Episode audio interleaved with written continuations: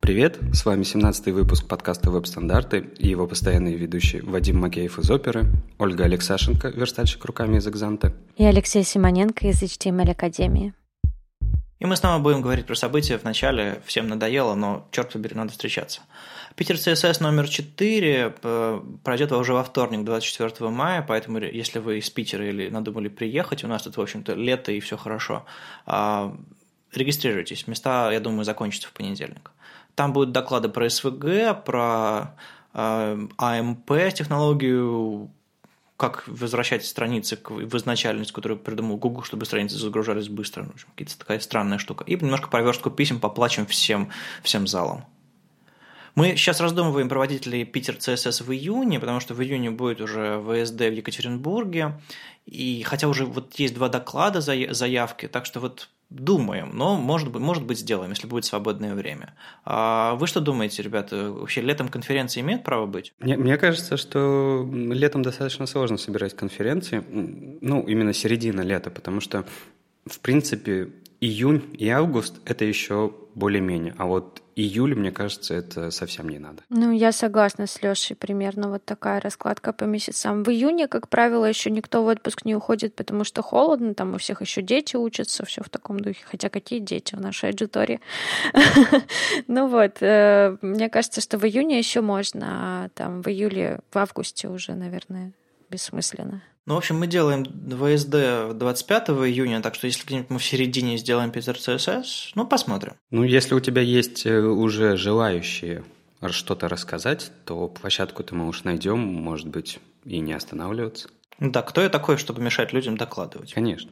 Вот. А, ну, в общем-то, в начале июня я все еще надеюсь съездить на Scotland.js, Scotland CSS. Сейчас в волнении жду, жду визу, поэтому... И вы тоже волнуетесь, потому что э, я же могу видеть текстовую трансляцию оттуда сделать, поэтому давайте волноваться вместе, вместе чтобы все получилось. Вот. В общем-то, в ВСД в Екатеринбурге, как я обещал, 25 июня мы уже опубликовали полпрограммы, там 5 докладов уже есть. А я там расскажу свой доклад, э, за которым ко мне периодически приходят люди и говорят, а видео есть? Я такой, есть, но оно паршивое. А я, наверное, подниму свой старый доклад про кнопки и ссылки, жми, жми сюда называется, а, и в котором я рассказываю, собственно, что делать с интерактивными элементами, там, что делать кнопками, что делать ссылками, что делать псевдосылками, как все это сделать доступными, как там добавить правильный CSS, чтобы все это можно было делать, а, с клавиатуры навигацию. И, в общем, ну, что-то такое. Немножко про доступность, но с долей практики хорошей. А еще я взглянул в календарь э, на лето, планируя отпуск, и понял, что 27 августа это Frontend Union в Вильнюсе. Такая конференция, объединяющая разные метапы. Она прошла в Москве в, э, в августе в прошлом году. Там был, были англоязычные доклады, русскоязычные. В общем, э, надо спросить у ребят, все будет ли она, потому что как-то про нее было, не было в последнее время новостей. Но Обязательно добавьте в календарь Вильнюс 27 августа Frontend Union Conf. Э, по крайней мере, что ребята хорошие, они соберут хорошую программу, я могу поручиться точно. И ты, конечно же, забыл про HolyJS. Ведь HolyJS совсем уже скоро будет, буквально через две недели. Программа уже готова, три потока и 22 доклада. То есть что-то будет большое. Да, я собирался выступить с докладом на HolyJS, но как бы нормальную тему JS пока не подготовил. Может быть, может быть, на осенью что-нибудь придумаю. Есть, была у меня одна идея. А, наверное, напрошусь в гости просто прийти посмотреть, как это все, как это все работает и как можно ли сделать коммерческую конференцию в России. Так что увидимся 5 июня, наверное. Большой темой на этой неделе была э, семантика и BEM или бемантика, как новый термин всплыл. Смотрите, в, в чем дело. А, Тим Бакстер а, на листопарте, на, на таком старинном уважаемом сайте, на котором, собственно, я учился веб-технологиям, читал Джеффри Зельдмана и Эрика Мейера, опубликовал статью, а, его ребята с CSS Live быстренько перевели на русский, и получилась статья «Осмысленный CSS. Описывайте стилем свою логику». В чем суть? Тим Бакстер говорит, что спецификации четко написано, как бы хорош, использовать классы а, слишком много, вот эта классянка. Джеффри Зельман в своем классическом труде, собственно, откуда пошел термин веб-стандарты, пишет классы нельзя использовать слишком много, потому что это повреждает, собственно, семантике и логике и всему, всему на свете. А, и он говорит, что, мол, можно использовать, просто обращаться к элементам по, собственно, именам элементам и приделывая к ним атрибуты. Допустим, а, у вас есть шапка на странице, header, элемент header из HTML5. И вы берете и употребляете этот элемент header у вас прям, прямо в стилях, потому что, потому что элемент header, ну, собственно, он единственный на странице, но он ведь может использоваться где-то еще. Вы берете, добавляете к нему атрибут roll banner, а он точно должен быть один на странице, и у вас получается header, э, выборка по атрибутам roll banner, и у вас такой типа уникальный элемент шапка. А в чем проблема с этим подходом? Об этом говорятся в дальнейших статьях, но э, я хочу поговорить немножко о другом в самом начале. Вообще, почему Тим Бакстер написал об этом? А, смотрите, у нас действительно есть спецификации, и у нас есть рекомендованные подходы, которые идут от логики, от того, как документация и стандарты вот по языку HTML и CSS были когда-то написаны. А потом это все применилось к жизни и стало практиковаться разработчиками, и, собственно, пришла большой, пришел большой опыт применения всего этого в реальной жизни. И мы получили немножко другие подходы, которые сейчас в среднем формулируются как BEM, то есть блок-элемент-модификатор, когда мы э, ушли от сложной специфичности, когда мы ушли от сложных вариантов именования, когда мы ушли от э, всяких э, каскадов и э, айдишников и прочих элементов, которые все немножко усложняют, и пришли к более стройной, понятной э, системе именования, использования там, блоков, элементов, модификаторов. Как вы это не называете? SMAX, Object-Oriented, CSS, и неважно. И э, вот сейчас столкнулись в, в статьях, которые были на этой неделе, вот два мира. Мир теории и мир практики. Один из самых хороших ответов на эту тему был э, ответ Мэтта Стоу про бемантику. Собственно, он этот термин э, вырулил, и мне кажется, мне кажется, довольно забавный получился э, слово. То есть и бэм, и семантика в одном слове, хотя, казалось бы, вещи, вещи противоречащие. А он говорит, нет, я использую как и бэм, для того, чтобы именовать элементы, так и семантические элементы, так и ария-атрибуты, которые, собственно, очень здорово описывают, что на страницах происходит. И, на мой взгляд, подход мета – это как раз то, что должны практиковать современные разработчики. Знать теорию и хорошенько применять это на практике, и в итоге получается и, и, и волки сыты, и, и овцы целы. Ребята, а вы видите какое-нибудь рациональное зерно в том, что написал Тим Бакстер в принципе? Или это для вас звучит брюзжание пенсионера какого-то? Ну, мне кажется, что в принципе у него идея это хорошая, просто ты прав, он от практики, видимо, очень далек. И на больших сайтах это вообще невозможно, чтобы у тебя все, все элементы как бы выглядели одинаково. Там, ведь есть такая штука, как редизайн, там еще что-то. То есть, ну, это в принципе невозможно, наверное. Но с другой стороны, он очень много поговорил про ария, атрибуты, про которые, наверное, там среднестатистический разработчик э, никогда и не слышал. И в этом смысле, конечно, его статья полезна. Понятное дело, что она немножко кривая в этом смысле, потому что он мало рассказал, зачем это и почему. Эм, ведь про доступность какая главная проблема? Или про семантику? Да нет, давай вот про семантику. Вот ты как э, человек, понимающий, что семантика – это хорошо, скажи мне, э, ну давай я представлю себя, что я ничего в этом не понимаю.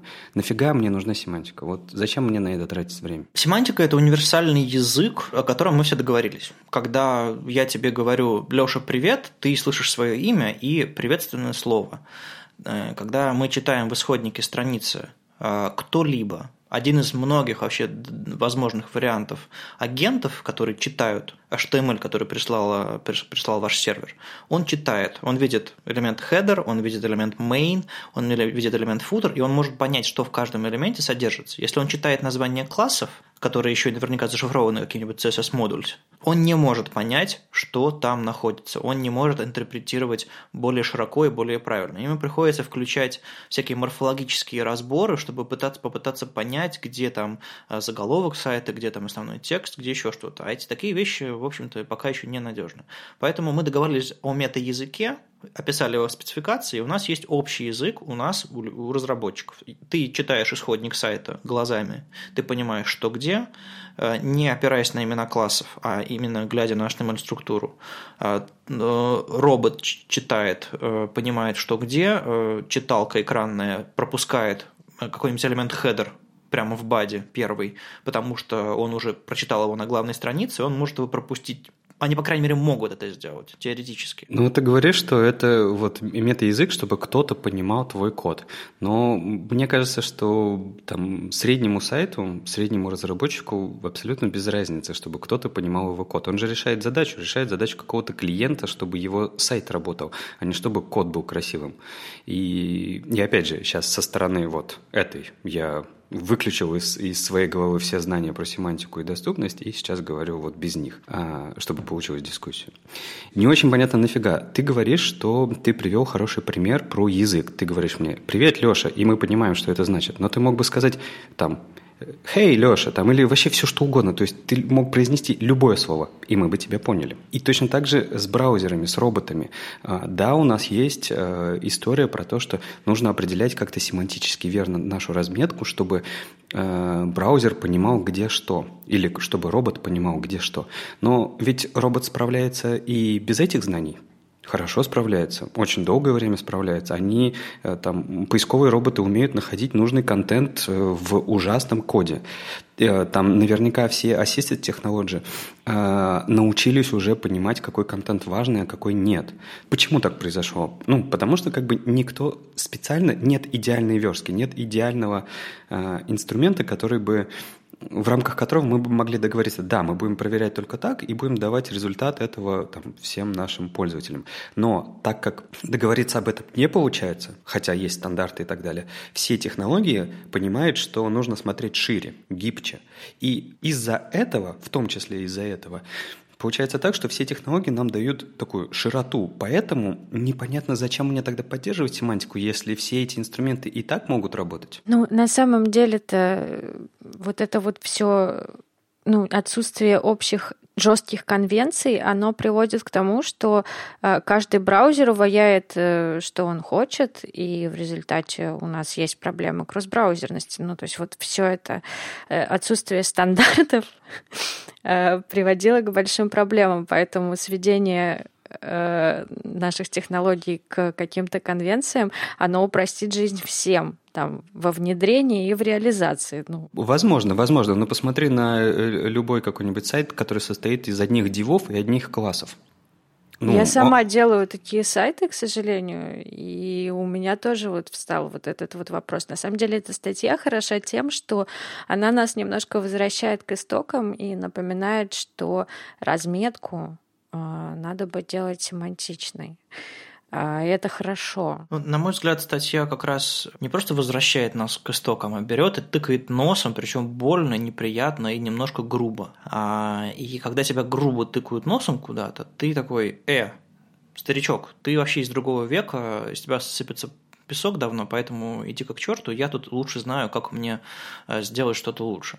Вот, вот эта проблема, это плохой пропагандист. Пропагандист, который оторван от практики, этот персонаж Тим Бакстер, э, я плохо знаю, кто он на самом деле, возможно, он практикует что-то, но э, я почему-то сомневаюсь, что прям вот он работает с большими, с большими, даже средними или, по крайней мере, поточными проектами. И поэтому, когда ты читаешь его аргументы, ты думаешь, какая-то чушь и ты не хочешь вдумываться, семантика, там, ария, еще что-то такое. Ты просто чувствуешь, что он не понимает э, сложности и задач твоей работы. Мэтт Стоу, который ответил ему, понимает. Джон Снук, который в Shopify работал какое-то время, сейчас, сейчас по-моему, ушел и фрилансит, э, который написал про More Meaningful CSS, тоже пытается объяснить, откуда все это взялось, вся, вся эта классянка, тоже понимает практику. Тим Бакстер не очень, поэтому те здравые идеи, которые звучат у него, мне кажется, никто всерьез не воспринял. Действительно поднялась волна комментариев, что как бы чувак написал полную ерунду. Хотя он не написал не ерунду, он написал, он написал правильные вещи, но не, но не в той плоскости, не в практической плоскости, а в теоретической. И там действительно очень много ошибок и упущенных мест, которые стоило бы восполнить. Ну, на самом деле, э, цель-то достигнута, волна-то поднялась, мы немножко задумались. И, может быть, все это была такая хитрая провокация, хотя, конечно, ну, не факт. А, но на самом деле у каждого подхода есть свои плюсы и минусы. И ну, там, утверждать, что вот одно идеально хорошо, а другое абсолютно плохо, тоже нельзя. А, Поэтому хорошо, что дискуссия поднялась, тут опять есть о чем подумать. Ну вот я хочу ответить на Лешин эм, на Лешину провокацию про кому нужна семантика, если роботы и так разбираются. Я частенько сталкиваюсь с, тем, что я захожу в, в какой-нибудь Google, ищу что-нибудь и вижу заголовок сайта, Откуда он, кстати, взялся? Ой, наверное, из тайтла или H1, то есть какие-то теги разработчики выучили. Молодцы. А потом сразу под заголовком сайта идет снипет. И в снипете написано, типа, нажмите на эту кнопку, чтобы закрыть диалоговое окно. Пишет мне в снипете очень самый, самый важный текст на сайте поисковик. Или что-нибудь такое. Я регулярно сталкиваюсь с тем, что поисковик выбирает неправильный снипет для того, чтобы описать сайт. И он выбирает из, его, из какого-нибудь дива, у которого есть класс, не знаю, контент. Или какая у него там эвристика. Но я регулярно вижу, что они ошибаются. А если бы он взял э, э, внутри хедера какой-нибудь параграф, который следует сразу за H1, что-нибудь такое, или как-нибудь что-нибудь другое вытащил из значимых элементов, он бы со сниппетом не ошибся. Возможно, сниппет нужно засовывать в meta-description и так далее, это уже как вопрос к SEOшникам. Но суть следующая. Поисковики частенько ошибаются. Вот в чем дело практики, которые рекомендованы в спеках, они действительно внедрены в браузерах. Оля правильно сказала, э, веб-стандарты помогли нам добиться лучшей кросс-браузерности, и эта ситуация улучшается с каждым днем. Но э, у нас мы все еще очень далеко, потому что средний разработчик браузера и средний разработчик э, веб-страницы – это очень разные люди. И первым важно читать спецификацию, чтобы соответствовать другим браузерам, второму важно быстренько ляп, тяп-ляп и в продакшн.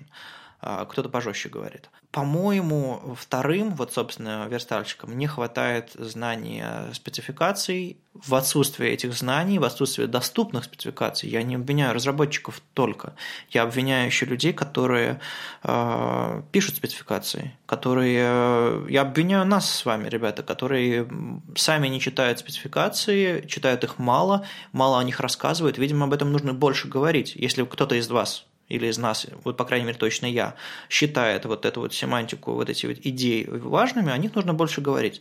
И, собственно, вот я э, не то чтобы на волне, но, видимо, предчувствовал, и, собственно, на ВСД в Екатеринбурге хочу рассказать про что такое, чем кнопка отличается от ссылки. Это тоже, в общем-то, про веб-стандарты и про, про то, как их их немножко помирить с практикой. Тебе не кажется, что этого все-таки недостаточно, потому что, ну, вот доклады про семантику, они э, происходят периодически. Э, пишут статьи про семантику периодически. Например, был э, шикарный доклад про э, семантика или смерть, да? Как раз на, на одном из ВСД. Да, Наташа Арефьева рассказывала. Вот, и его даже до сих пор дают там ссылку на это видео, посмотрите обязательно его, чтобы понять, почему это важно. Но, тем не менее, у нас в вебе громадное количество сайтов, которые, которым на семантику наплевать. И выходят новые сайты, которым семантику наплевать. Любой новый инструмент, фреймворк, который выпускается, ему на семантику наплевать. Ну вот Почему так происходит, если это так важно? Эм, кто делает фреймворки? Фреймворки делают люди, которые решают задачу. Им нужно э, в браузере нарисовать картинку. Не сделать сайт удобным, доступным, э, быстро работающим, а нарисовать картинку. Потому что фреймворк и библиотека – это абстракции, которые позволяют, не знаю, сделать какой-то скелет или прицепить две руки к, к, к плечам, где есть правильные разъемы. Ну, то есть, чтобы вот модульность какая-то была. А когда у нас есть э, реальная практика применения и реальные пользователи, и реальные задачи, начинается уже попытки подпилить к этим всем фреймворкам правильную там семантику, правильную там ария атрибуты, доступность и все остальное, и тогда уже получается практика применения совсем, совсем меняет эти фреймворки, если они вообще позволяют это делать. Наверное, нужно меньше писать фреймворков и больше, больше собственного кода. Наверное, стоит смотреть на практику, а не просто подключать jQuery плагины. Вот, вот в этом, наверное, есть выход какой-то. Тот же самый eBay на неделе опубликовал Mind, библиотеку доступных элементов интерфейса. А, такой сборник того, сборник паттернов, я бы сказал. И они рассказывают, как они используют всякие карусели, кнопочки. Они пишут, что, что стоит делать, что не стоит делать. Такая не то, что библиотека компонентов, типа copy-paste, извините, извини, средний разработчик, copy-paste не получится, а просто такой подход на котором, собственно, растет все остальное. Кстати, у них и правда очень хороший инструмент, и я посмотрел, но я хотел бы немножко вернуться назад. Вот я сказал про фреймворки, но я хотел бы и долю там оптимизма какую-то внести, потому что, например, возьмем тот же самый React. React вам никак не помогает ни с семантикой, ни с доступностью. А он мешает? Ну, а ты посмотри на любой сайт, в котором одни дивы и классы. Как ты считаешь, он... Нет, подожди, а React мешает? Он ничего не делает вообще. Но когда тебе дают другой инструмент, ты как бы думаешь, что ты совсем в другой плоскости и не думаешь уже о каких-то привычных вещах. Ну, потому что у тебя там э, фокусы у, элеме- у элементов делается другим способом, какое-то наведение на элементы делается другим способом, медиавыражение, ну, как бы, какие медиавыражения? И, то есть, каких-то вещей у тебя привычных вообще нет, поэтому ты думаешь об этой штуке как о чем-то вообще в принципе другом и забываешь там про семантику. Но я к чему? А, что если React он такой, это не значит, что с ним нельзя сделать доступный сайт, потому что посмотрите в код Фейсбука, он весь утыкан ARIA-атрибутами. Он весь утыкан как бы какими-то штуками доступными. Там теги используются по назначению. Просто зайдите в Facebook и откройте код и посмотрите, как они это делают. Видимо, нужно больше тратить время на то, чтобы проект был хорошим. Но вот со временем-то у всех проблем. На самом деле проблема э, вот этого вот отсутствия семантики, она еще чуть глубже лежит, на мой вкус. Потому что у нас э, сейчас в вебе есть разница между приложениями и документами. Разметка нужна документу. Приложению разметка не нужна, потому что оно не работает без всех вспомогательных технологий. Ну, то есть надо всегда разработчикам думать, э, есть ли в их сайте, да, э, есть ли документ. Документ должен быть размечен, ну, потому что такова конвенция, и так будет лучше всем. А вот остальные это большой вопрос пока, как их делать. Ну, у нас именно для этого есть такая штука, как называется VAI ARIA. Это огромный набор э, атрибутов, собственно, ARIA, которые сделаны для того, чтобы описывать состояние веб-приложений. Когда у нас есть какие-то документы, у которых есть, знаете, старинный такой, знаете, белый лист, черный заголовок, синие ссылки. Вот, вот это вот старинный способ оформления документов. У нас есть заголовки, подзаголовки, там, параграфы, цитаты в интерфейсах приложений это не нужно. В интерфейсах приложений главное сделать элементы и взаимодействие между ними описать. Так вот, эти атрибуты описывают вот эти, вот эти взаимоотношения между элементами, ария-атрибуты. И они специально были сделаны для того, чтобы э, описать вот это все в ситуации, когда нам не хватает привычной нам семантики. И их можно и нужно использовать, и есть э, статьи, есть сборники паттернов, которые используются для разметки вот ария-атрибутов для веб приложений, для их доступности. Но ничто не мешает в твоем интерфейсе приложения использовать правильную систему заголовков, чтобы человек с какой-нибудь Assistive Technology э, мог передвигаться по твоему сайту от заголовка к заголовку и понимать, на каком уровне вложенности он находится. Ведь, ведь э, у всех есть какая-то иерархия интерфейсов. Есть какой-то главный блок шапка, есть какой-то сайт-бар, есть какие-то вложенные блоки в нем. Это все можно описать HTML-элементами, э, которые когда-то были придуманы для документов. Они, в принципе, до сих пор подходят для описания интерфейсов приложений. Я, я думаю, что все-таки не хватает хорошей информации и про семантику, и про доступность, и не просто хорошей информации, там, удобочитаемой, с хорошими примерами, примерами, а чтобы, э, мне кажется, до конца не определена проблематика, почему я должен этого делать. Вот она не заложена каждому в голову. Вот помнишь, мы в прошлом выпуске говорили о том, как заложили в голову людям, о том, что таблица – это плохо. Вот сейчас про семантику и доступность эту мысль не заложили в голову. Вот она вот где-то рядом витает такая, что это важно, вот кто-то постоянно ходит, это там э, постоянно э, говорит, что ну нужно, нужно, нужно, но она как-то не заходит в голову, потому что ну непонятно, почему важно. Ну вот ты говоришь, вот поэтому и поэтому, но оно как-то вот не остается. Не знаю почему. Вот мне кажется, что нужно вот как-то в это поле приложить больше усилий и показывать и объяснять, почему это важно. Ну, я продолжаю это делать и буду продолжать. Может быть, когда-нибудь я попаду в цель. У меня получается рассказывать какие-то вещи, которые там застревают. Э, может быть, получится в один, в один день рассказать про доступность так же понятно, чтобы люди запомнили. Давайте тогда вернемся к eBay, потому что у них сайтик с компонентами, которые должны быть доступными. И вот мне интересно, я все время пользуюсь Safari, а у него, знаете, такая проблема, что у него не каждый элемент табается. Это можно настроить на уровне системы в Mac? Да, но я не понимаю, почему это по умолчанию не так. И каждый раз меня это немножко парит, потому что, ну, вот я хочу перейти на какую-то кнопку, которая не совсем кнопка, но у которой там всякие роли прописаны и э, фокусы есть, там это индекс, но она вот никак не табается.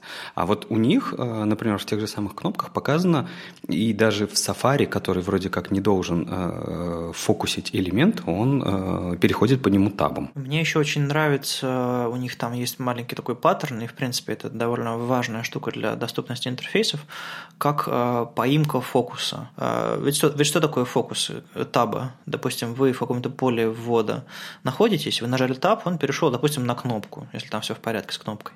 Нажимаете дальше, он проходит там через какие-то ссылки на страницы, а потом возвращается в адресную строку вашего браузера. Ну, обычно так все происходит. А там есть техники, которые позволяют а, заблокировать, э, закольцевать грубо говоря, э, поведение перехода этого таба внутри какого-нибудь интерфейсного элемента. Э, объясню. Допустим, у вас, у вас на сайте какое-то очень важное модульное окно, которое подгружает вообще что-нибудь другое совсем, э, замыкающее пользователя на, на, этом, на этом элементе.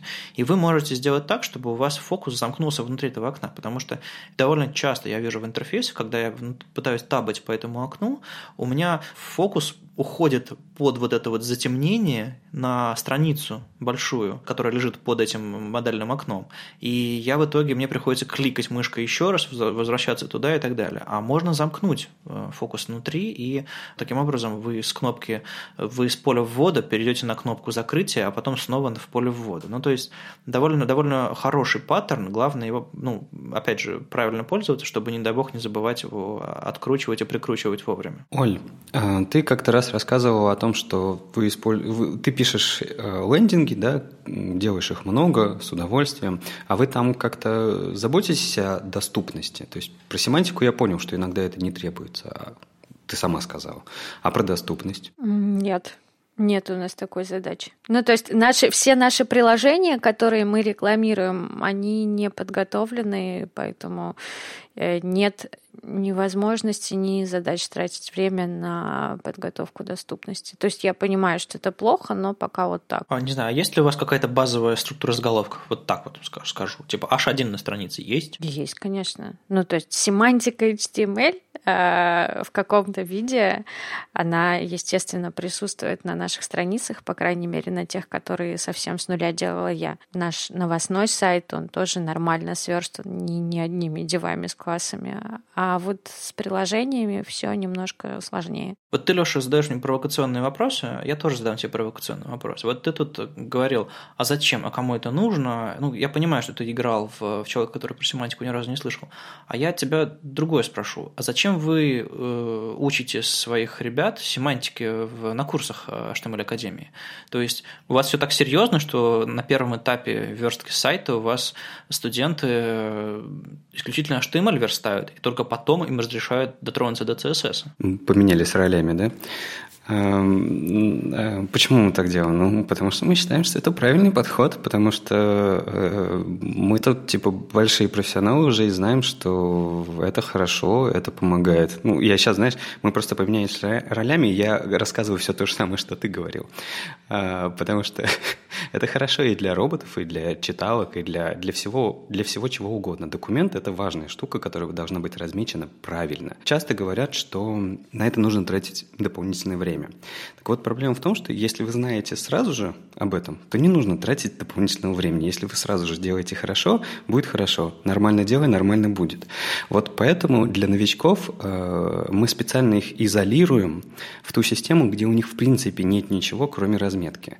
Э, Почему мы так делаем? Ну, потому что вот если вы им сразу же все будете рассказ- рассказывать, вы их так типа соблазняете забыть о разметке, о чем-то таком. А когда они ничего другого не знают, как бы, ну, они учатся, делают. Если бы мы все сразу рассказали, они бы забили на это.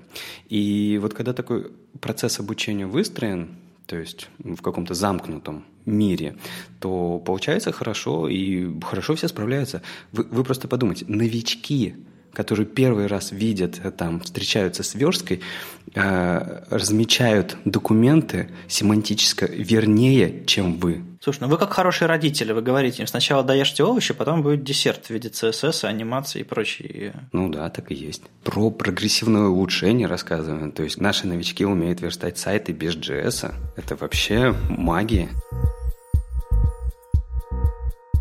На этой неделе были хорошие статьи, были как раз для новичков, или, может быть, даже не для новичков, но, по крайней мере, людей, которые открыты к обучению. Мы нашли перевод э, «Магия CSS», э, учебника Адама Шварца, в котором он рассказывает про блочную модель, про, про какую-то верстку э, макетов базовую, про переходы, анимации и так далее. Ну, то есть довольно хорошее интро перевели на русский язык, поэтому если вы хотите освежить свои знания или просто порекомендовать кому-то такой базовый учебник, ну, видимо, не совсем с нуля, но такой хороший, поэтому на русском языке, наверное, будет проще его.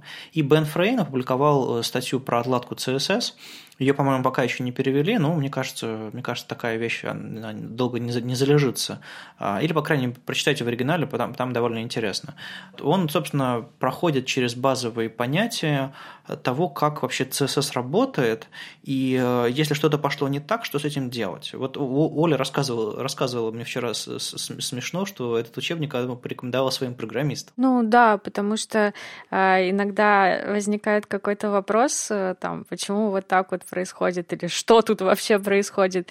А я говорю там, посмотрите тут, а это вот происходит потому, и слышу в ответ, о боже, это ужасное колдунство, что за CSS, не хочу ничего об этом знать. Ну, как-то в таком духе. Ну да, отладка CSS, на самом деле, это немножко странная вещь, и в этой статье достаточно логично описано, как не подходить и почему оно все так.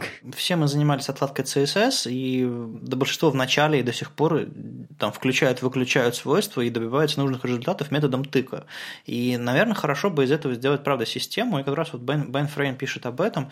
Не то, чтобы там какие-то пошаговые руководства, как решить все проблемы, но, по крайней мере, оно организует немножко все это дело. Я помню, как Юра Артюх формулировал вот эту вот идею отсечения CSS, когда что-то жуткое происходит, удаляешь половину исходника, проверяешь баг на месте, окей, на месте, удаляешь вторую половину оставшейся половины и так далее. Это был один из первых методов с научным описанием, который я применял в отладке CSS, когда только начинал. Это было довольно интересно, что вот разные люди независимо к этому пришли, без особых книг, без всего. Но просто практика подсказывает, что, ну да, наверное, так нужно делать. У нас тут на повестке дня, дня клиент Кажется, пора уже отойти немножко от семантики и доступности. А, мы с вами хотели немножко поговорить про то, как кто работает с гитом, какой workflow использует и так далее. Потому что, ну, я надеюсь, все ведь работают с системой контроля версий. А, ну, дизайнер через Dropbox работает, и ничего. Вот у нас сейчас продвинутый интенсив стартует, и там я, у меня первая лекция про гид как раз. И вот ты говоришь, дизайнеры работают через Dropbox. Просто это очень показательный момент, и я именно на нем показываю, почему работать с гитом удобнее. У меня там в примерах два дизайнера, которые друг другу макеты отправляют. И это просто шикарнейший, это лучший пример, который можно найти на котором можно легко объяснить, почему гид это хорошо. Ну, расскажи немножко. А что рассказывать? Ты, ты, же, ты же видел э, папочку дизайнера, в котором есть типа макет.psd, потом макет 1 PSD, потом 2, 3, потом появляется, после всех финальных правок, появляется, конечно же, макет там 6 Final PSD, ну, потом, конечно же, приходится еще немножко внести вправок, поэтому появляется final, final, final, final, final, final, final, final. И потом у тебя такая гигантская папка из этих PSD-макетов. Ну, что тут рассказывать? Вот так вот. Не, ну смотри, в Dropbox, насколько я знаю, я как бы небольшой фанат Dropbox, по-моему, это медлен, медленная сволочь. Так вот, а, у них же есть э, история версий. Соответственно, вы можете сохранить одно и то же имя, а потом возвращаться к, к предыдущим версиям. Это совсем неудобно, поэтому так как бы пользуется мало людей тебе нужно видеть все версии прямо, потому что ну, дизайнеру уже нужно как. У него он, например, удалил какой-то блок в какой-то из версий.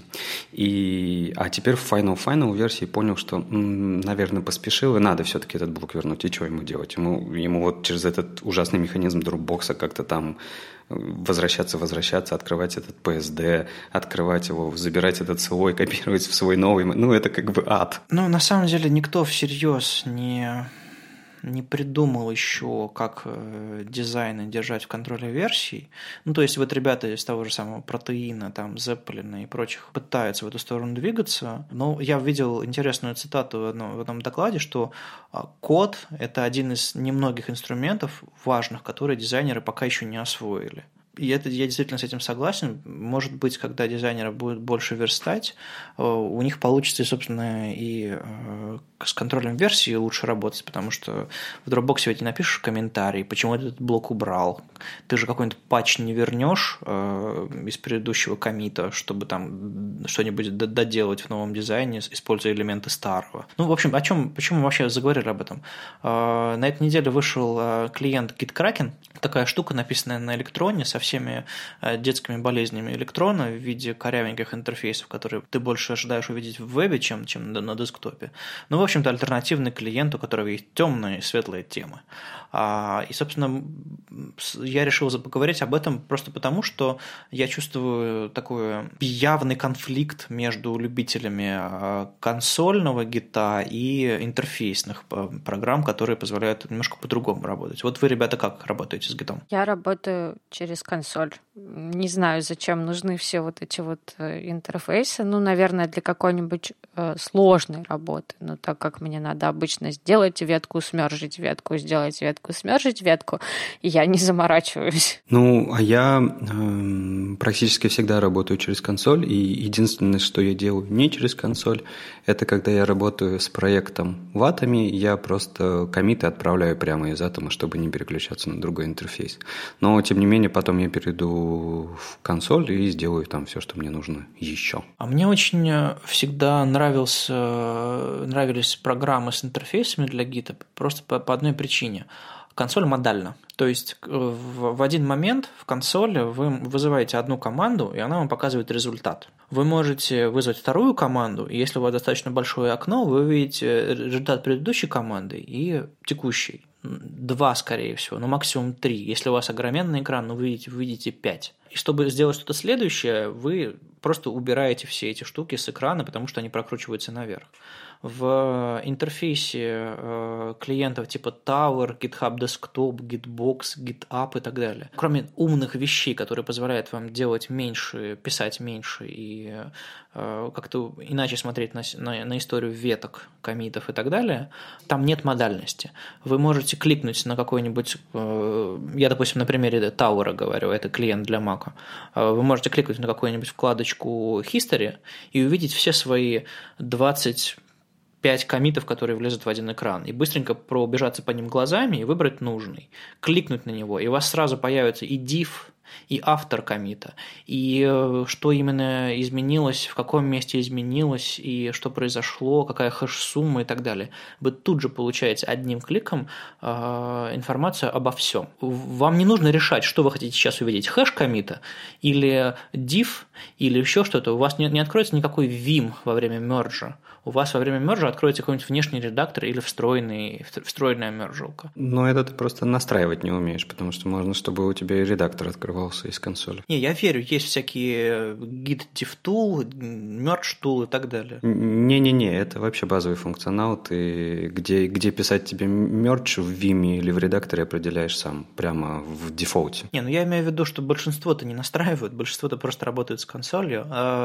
И вот этот вот момент модальности, ладно, я готов принять любые другие аргументы, но вопрос модальности, что вы можете сделать только одну вещь в, и увидеть только одну вещь, одну выбранную информацию, скорее всего, в не очень удобном виде, вот это для меня определяющее. Я могу легко искать по комитам в нормальном интерфейсе, а не в какой-то адской консоли, которую кто-то раскрасил как, как новогоднюю елку.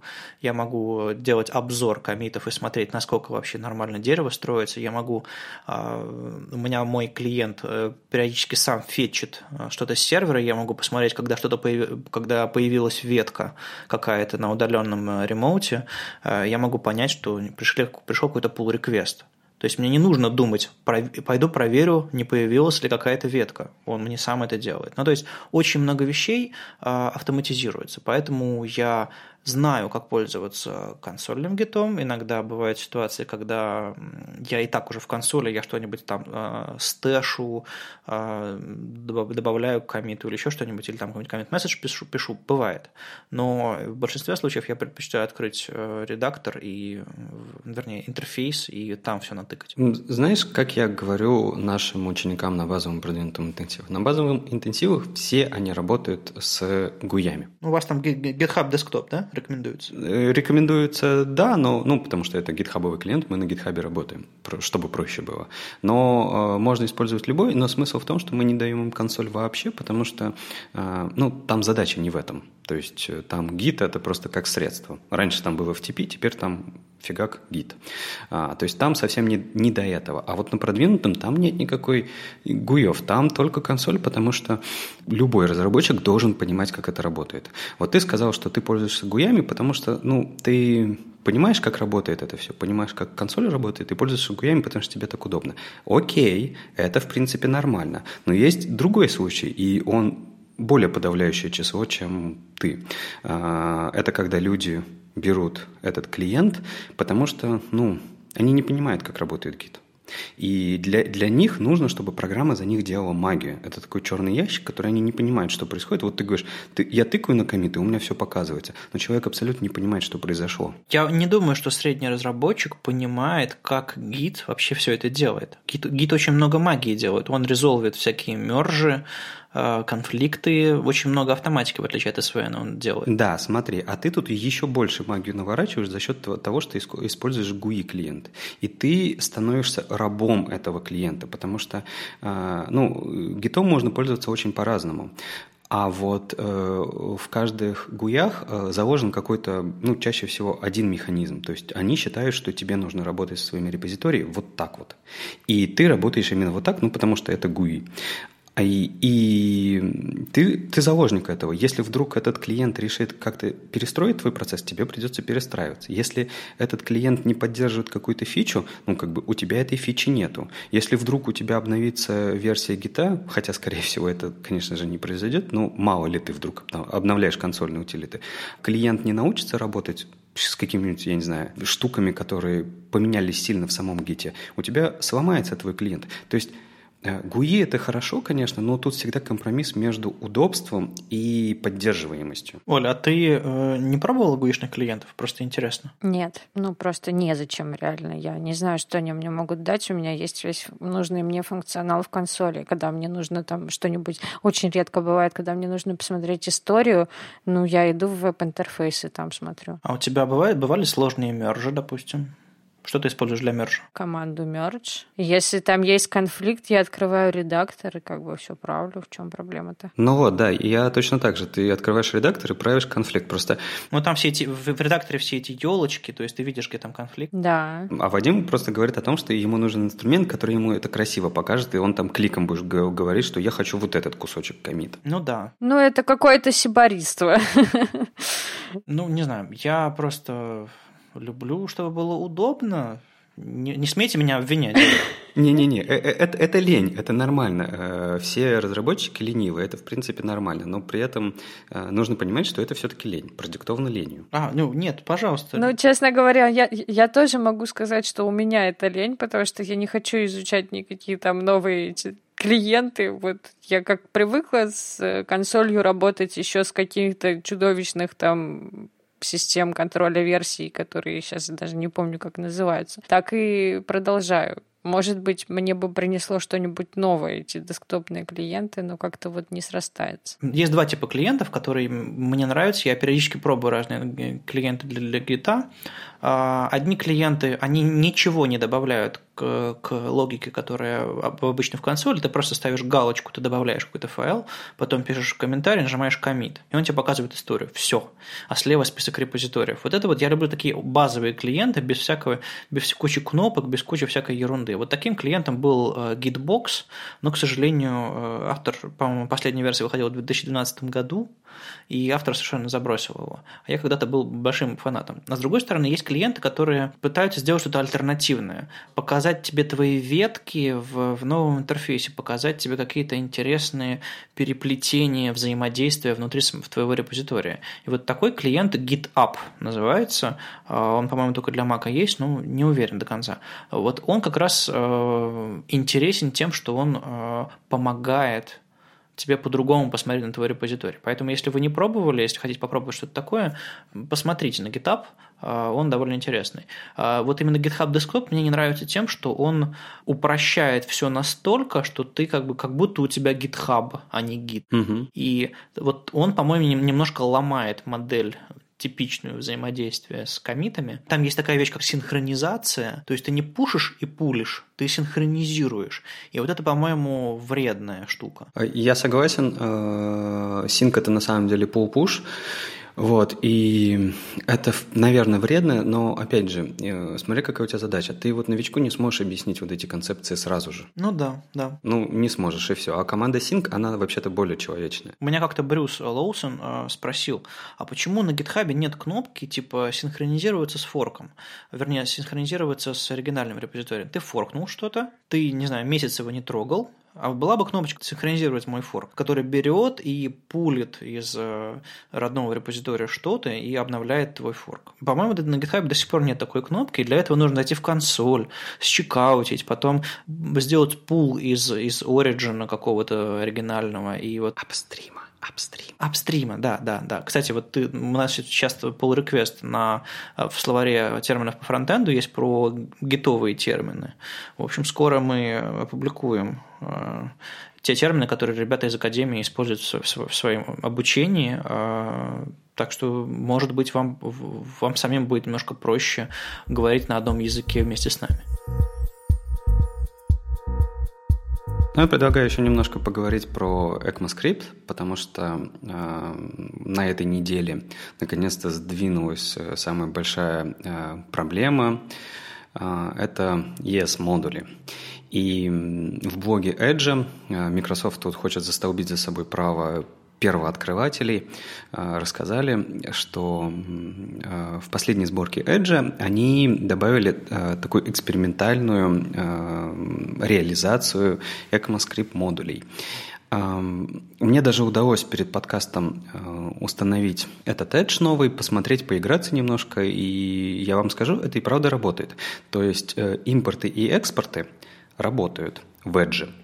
И более того, работает эм, скрипт type модуль.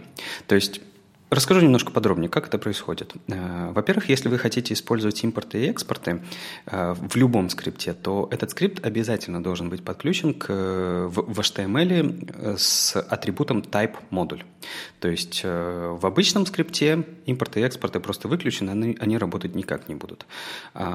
Вместе с type модулом у вас появляются конструкции импорт и экспорт, и вы можете из них прямо подключать какие-то дополнительные файлы. То есть э, в примере... Кстати, знаете, смешно, что... Вадим, знаешь, смешно, что в примере, который э, в блоге Edge показан, там вообще ошибка.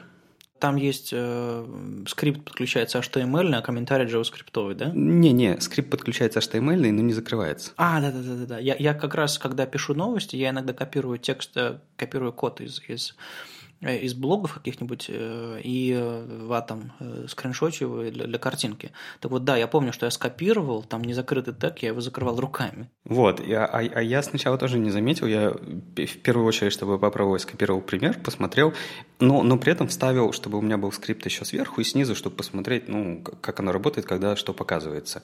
И ничего не работало. Я думаю, что за фигня, может, у меня edge кривой. А потом смотрю, ну, реально ошибка. Внимание, авторы статей и докладов, пожалуйста, убедитесь, что ваши фрагменты кода работают без ошибок, что у вас там прямые кавычки, теги закрыты и так далее, потому что иногда, иногда примеры хочется скопировать попробовать. Ну вот да, именно так и произошло. Ну, что я скажу, что штука работает, она, конечно, за флагом, за экспериментальным флагом, но э, работает такая базовая концепция, она, конечно, кривоватая, у меня она там падает туда-сюда, но, в принципе, у меня получилось завести пример, то есть, если у вас есть ряд скриптов, то все скрипты подключаются друг за другом, и скрипт с type модулом тоже подключается друг за другом. А вот все, что дальше, оно подключается асинхронно. То есть вот скрипт, если у вас есть два тега скрипт type model и просто скрипт, они, оба они будут подключаться асинхронно с друг другом. И внутри, если вы подключаете что-то из, из импорта, оно будет, оно тоже в каком-то отдельном процессе, оно асинхронно от всех остальных скриптов на HTML-странице, но при этом как бы оно подключается и выполняется, когда, когда загрузится. То есть вроде как все работает, как мы хотим. А, но, опять же, это только первая реализация, в ней еще много чего не работает. Например, а, динамически вы не можете подключать модули, то есть все только статически, вы объявляете декларативно наверху все импорты, которые вам нужны, и они все подключаются. Сделать так, чтобы при каком-то условии импорт подключался, пока нельзя. Ну, они говорят, что они над этим работают. Ну и спецификация лоудеров, она опять же тоже не закончена еще, еще будет работа над ней, поэтому... В общем, Edge попытался застолбить за собой право первых, э, вроде как у него получилось, по крайней мере, формально. Ну, вот тут смешно про Firefox было, ты рассказывал мне, Вадим. Да, Firefox попытался застолбить за собой право вторых. Обычно это делают ребята из WebKit. Они такие приходят и говорят, а, кстати, а у нас уже это давно есть, просто мы не рассказывали.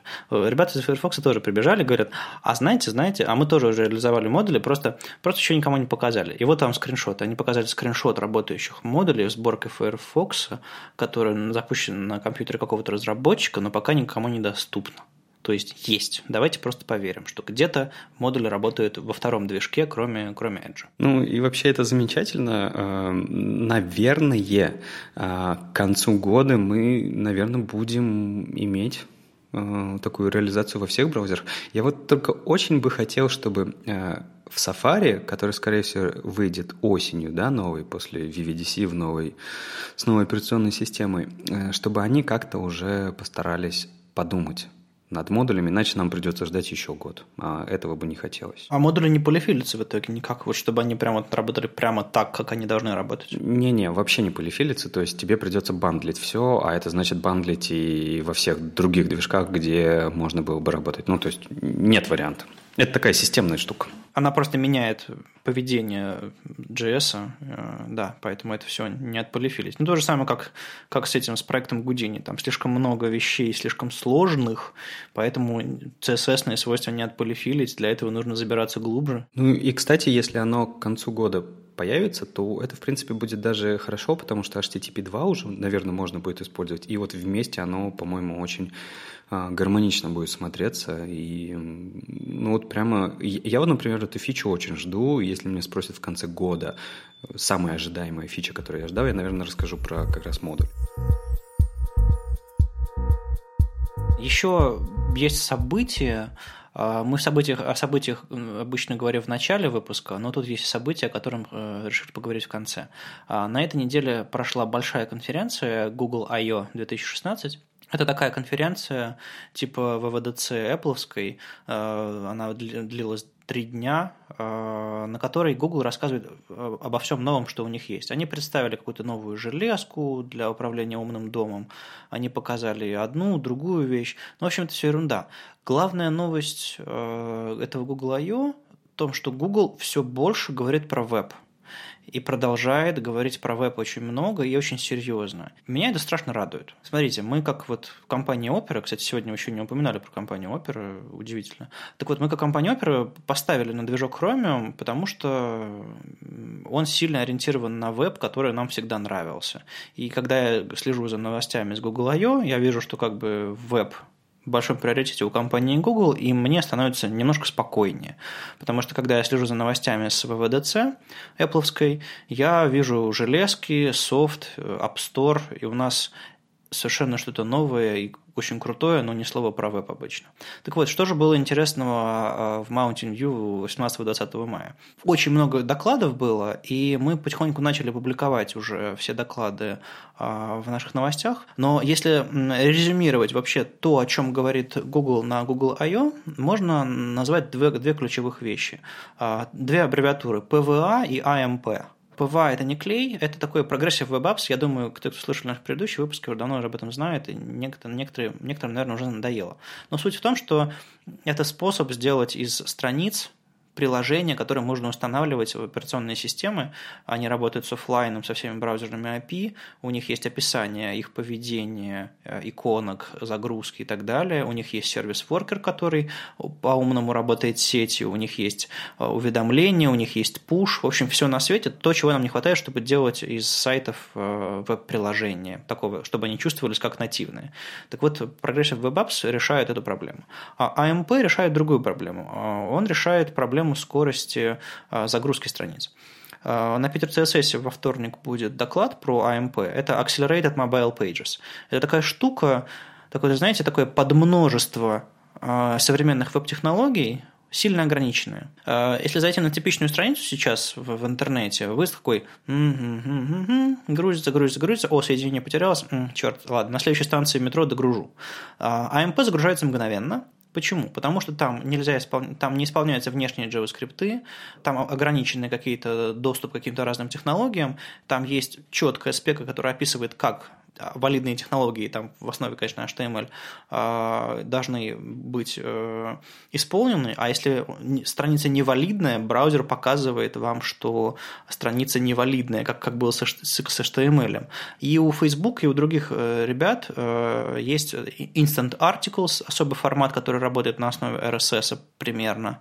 В общем-то, крупные компании пытаются сделать страницы, которые работают очень быстро, невероятно быстро, которые даже не загружаются, они уже там, когда вы их запросили.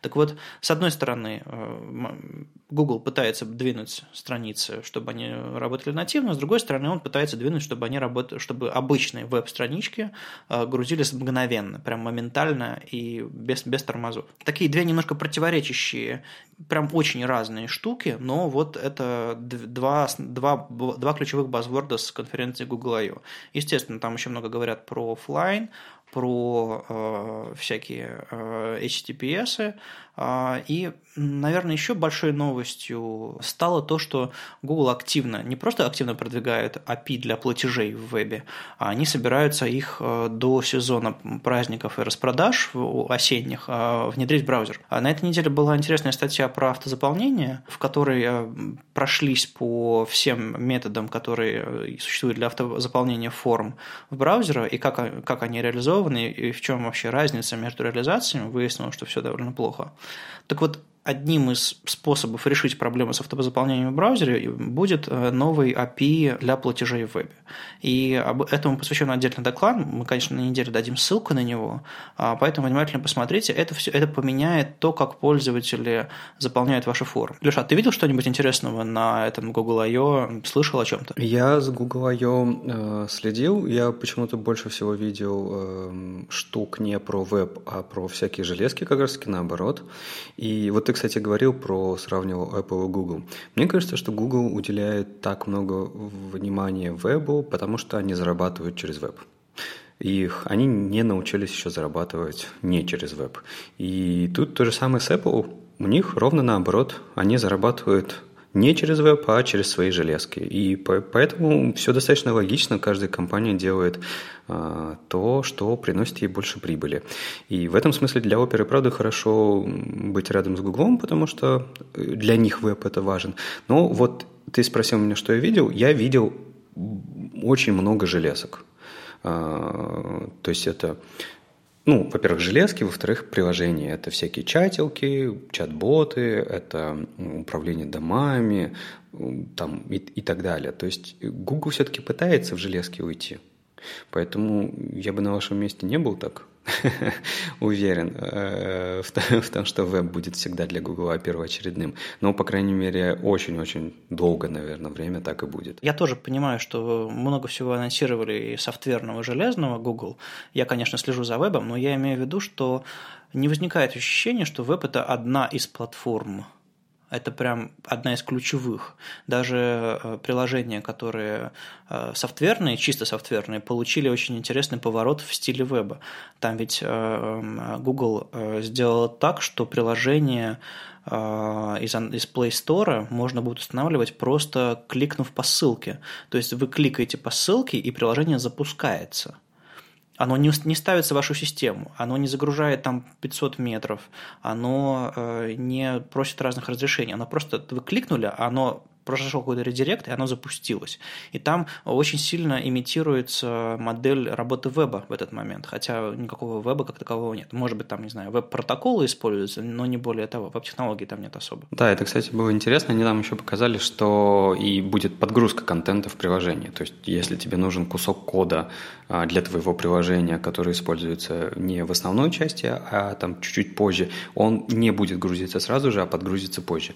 Ну да, это, это было интересно. Ну, это мы, мы совсем сейчас не про веб. Каждый третий там в моей англоязычной твиттер-ленте опубликовал э, ссылку на, на, на комикс XKCD про то, как э, я сделал это, сделал это. Ой, я, кажется, перезабрел веб. В общем, мы тоже дадим ссылку, посмейтесь вместе с нами. С вами был 17-й выпуск подкаста «Веб-стандарты» и его постоянные ведущие Вадим Макеев из оперы, Ольга Алексашенко, верстальщик руками из «Экзанта». И Алексей Симоненко из HTML Академии. Услышимся. Всем пока. Пока.